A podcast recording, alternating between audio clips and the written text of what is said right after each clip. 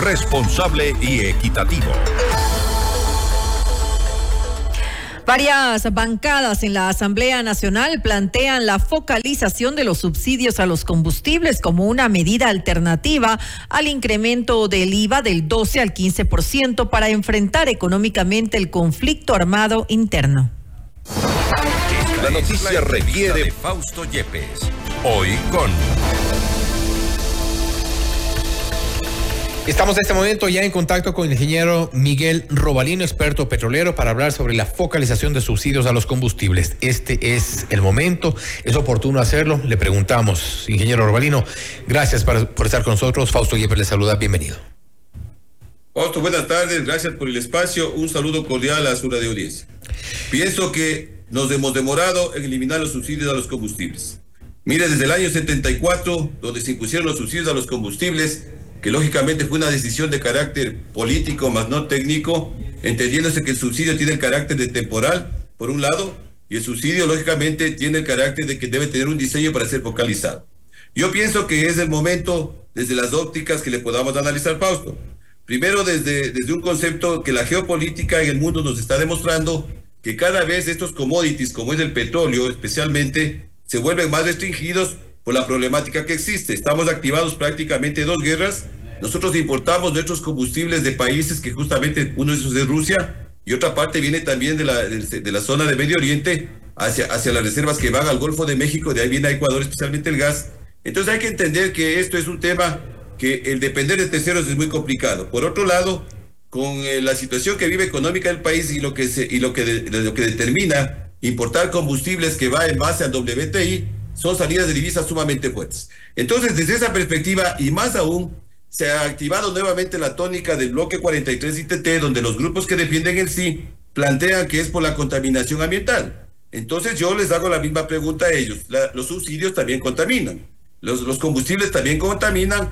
Entonces la óptica debería decir que estos grupos también planteen, y así como exigen que se cierre una producción petrolera, también que se eliminen los subsidios que los dos contaminan. Y de hecho, Fausto, en el año 2016, cuando hubo el convenio del Acuerdo de París, a los subsidios se les declaró dañinos para el medio ambiente. Con esta tónica, con ese enfoque, entonces podemos decir y plantear que es el momento de que prácticamente el Ecuador salga de los subsidios. Y en esta en este contexto, en la focalización de alguna forma sería el camino, tomando en cuenta que cuando se ha hablado de la eliminación de los subsidios, siempre resulta una medida impopular, por decirlo menos, y una medida que genera muchas reacciones. Ya se ha comenzado a hablar del tema y de hecho ya hay las reacciones de varios sectores que son, bueno, tradicionalmente los mismos que se oponen prácticamente a todo, pero la focalización entonces es el camino, más no la eliminación. Definitivamente, cuando uno habla de eliminar un subsidio, en este caso estos subsidios son de carácter indirecto, son indirectos por una sencilla razón, que son inciertos y no sabemos a quién beneficia. De hecho, sí sabemos a quién beneficia. Beneficia justamente al contrabando y beneficia a los, a los quinteles que no son los más pobres, justamente.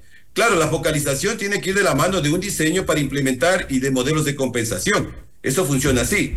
Entonces lo que el gobierno, desde mi punto de vista, para dar el primer paso tiene que eh, establecer un plan piloto, le llamaría yo, porque existen en el mundo muchísimos modelos de focalización. Es decir, esto no es nada nuevo. De hecho, aquí en el Ecuador existen estudios realizados por el propio Ministerio de, Finanzas en años anteriores donde se pueden establecer modelos de focalización. Entonces, de esa perspectiva, con un plan piloto, lógicamente se puede plantear, se puede implantar. Pero más allá de eso, Fausto, hay un tema aquí importante. Mire, el artículo 6 de la ley de hidrocarburos plantea que eh, la producción petrolera nuestra tiene que ir con un objetivo, industrializar. Es decir, deberíamos nosotros como punto importante producir todos nuestros, nuestros combustibles de aquí por dos razones, por autosuficiencia y por calidad y por bajar costos. Entonces, eso es lo que a nosotros nos preocupa desde la técnica, que estos grupos que reclaman sin ningún sustento técnico, sino solo político, deberían analizarse otras trazabilidades. Aquí ya les dejamos una idea, es decir, aquí se tiene que empujar para que el Ecuador entre a la era de la industrialización con fuerza, justamente para bajar costos, para mejorar calidad de combustibles y por otro lado ser autosuficientes. Ahora bien, en este, en este camino de, la, de varios de los planteamientos que se han hecho, principalmente para echar mano del sector petrolero, uno es la eliminación de los subsidios y otro también se habla de esta, eh, lo, que, lo que le han llamado una moratoria a la eh, prohibición de eh, explotar el ITT es el camino, el petróleo, tomando en cuenta que es quizá la única fuente de recursos inmediatos que podríamos tener. La industria petrolera, Fausto, genera el 2.6% del Producto Interno Bruto. Por otro lado, los países tenemos que ir mejorando la seguridad energética, de hecho, que es nuestra soberanía energética. Es decir, tenemos que ir en mejorar, en crecer. Producir petróleo es producir energía, producir gas es producir energía, producir el, el potencial hidroeléctrico es energía. Eso hay que entender. Es decir, estas industrias y la industria de la energía son las que impulsan las economías. Entonces, el definir cerrar un campo petrolero, que significa 1.200 millones de dólares de ingresos y más o menos 800 millones de renta petrolera, que esto está demostrado desde la técnica y no desde el romanticismo, como decimos realmente, es un tema. Y por otro lado, aquí hay otro tema importante. hay reservas petroleras importantes en este bloque.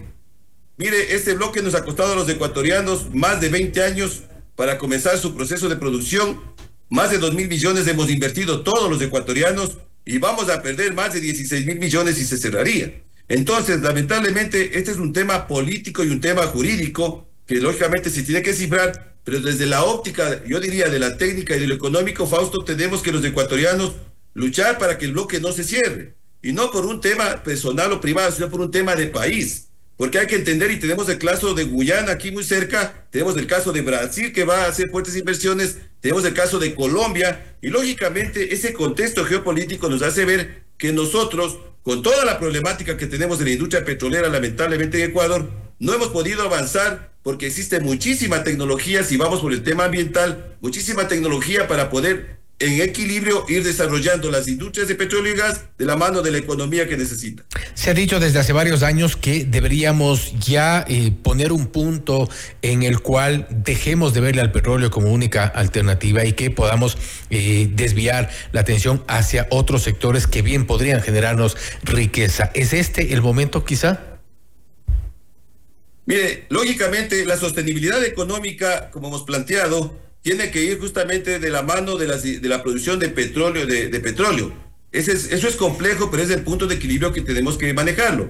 Porque los recursos que vamos a ir generando de esta industria, tenemos que primero eh, hacer lo que llamamos movimiento de factores, es decir, pasar esos recursos para poder ir desarrollando otro tipo de, de industrias de manufactura a otros sectores. Pero ¿hasta cuándo? Porque no nos va a dejar mucho tiempo tampoco. Vamos mejorando el potencial de, de, de reglamentación ambiental para generar menos impacto y con estos recursos del petróleo vamos entrando a la transición energética. Pero necesitamos los recursos, Pauto. Entonces, es verdad que debe el, mundo, no solo el Ecuador, estamos en la era de la transición energética que tenemos que tomarla, pero necesitamos los recursos, necesitamos el dinero para desarrollar especialmente las energías renovables que son costosas. Entonces, vamos entendiendo cómo funciona el sector energético y desde esa óptica, lógicamente, al país lo que necesitamos al momento es políticas energéticas fuertes y reales que nos den para que nos guíen hacia dónde nos van a llevar. Pero ¿hasta cuándo eh, vemos en el petróleo nuestra tabla de salvación? Si es que esto incluso se ha dicho, eh, estamos eh, por agotar los recursos en este sentido y no tenemos un plan B. Lamentablemente, la industria petrolera, Fausto, se ha manejado de una manera sumamente irresponsable yo diría durante estos últimos 16 años, porque no vemos, como usted me dice, no vemos un norte, un planteamiento, porque el planteamiento tendría que ir en la claridad que nos indique justamente eh, eh, los números claros de, de plantear, es decir, cuánto tenemos de reservas, cuánto nos queda de reservas, lógicamente tenemos que hacer fases de exploración, porque esos son los problemas que tenemos al momento. No se ha hecho exploración durante muchos años y de hecho no hemos mejorado en reservas. Y por otro lado, lógicamente, cómo vamos desarrollando los otros modelos de energía. Estamos en una crisis eléctrica que nos está demostrando que justamente las, las energías, especialmente que viene de la parte hidráulica, que es, es casi el 90% de lo que el país eh, eh, genera cuando estamos eh, con buenos niveles de caudales, pero por otro lado también vemos que cuando llegan los estiajes necesitamos de las plantas termoeléctricas o a gas. Entonces, esto hay que ir entendiendo cómo funciona y esos puntos que, que usted plantea, hasta, hasta cuándo, cómo, solamente podremos saber cuando haya, primero, una política energética con una línea de, de 30 años por lo menos y un plan energético con líneas de 10 años. Es lo que le estamos pidiendo al gobierno actual, que comiencen a trabajar en este corto periodo que ellos tienen para que dejen muy bien establecidas. Ingeniero Robalino, gracias por haber estado con nosotros. Igual eh, es un tema para largo debate, aun cuando las decisiones deberían ser urgentes en el corto plazo, pero el tema de la focalización, de los subsidios, de la transición energética son sin duda temas necesarios de debate hoy por hoy en nuestro país. Nuevamente, gracias por haber estado con nosotros. Gracias, Fausto. Un saludo cordial. Un saludo también, un buen fin de semana. Ha sido el ingeniero Miguel Robalino, eh, experto petrolero, hablando sobre la focalización de subsidios a los combustibles. Ha dicho que se debería también establecer un modelo de focalización para que sea propuesto, socializado con, eh, en el resto del país. Que es necesario hablar de los subsidios, es necesario además hablar de una transición energética para poder tener recursos para que es lo que más necesita hoy por hoy nuestro país, mucho más en el contexto de un conflicto armado interno. Esto es Notimundo Estelar, siempre bien informados. Noticias, entrevistas, análisis e información inmediata. Notimundo Estelar regresa enseguida.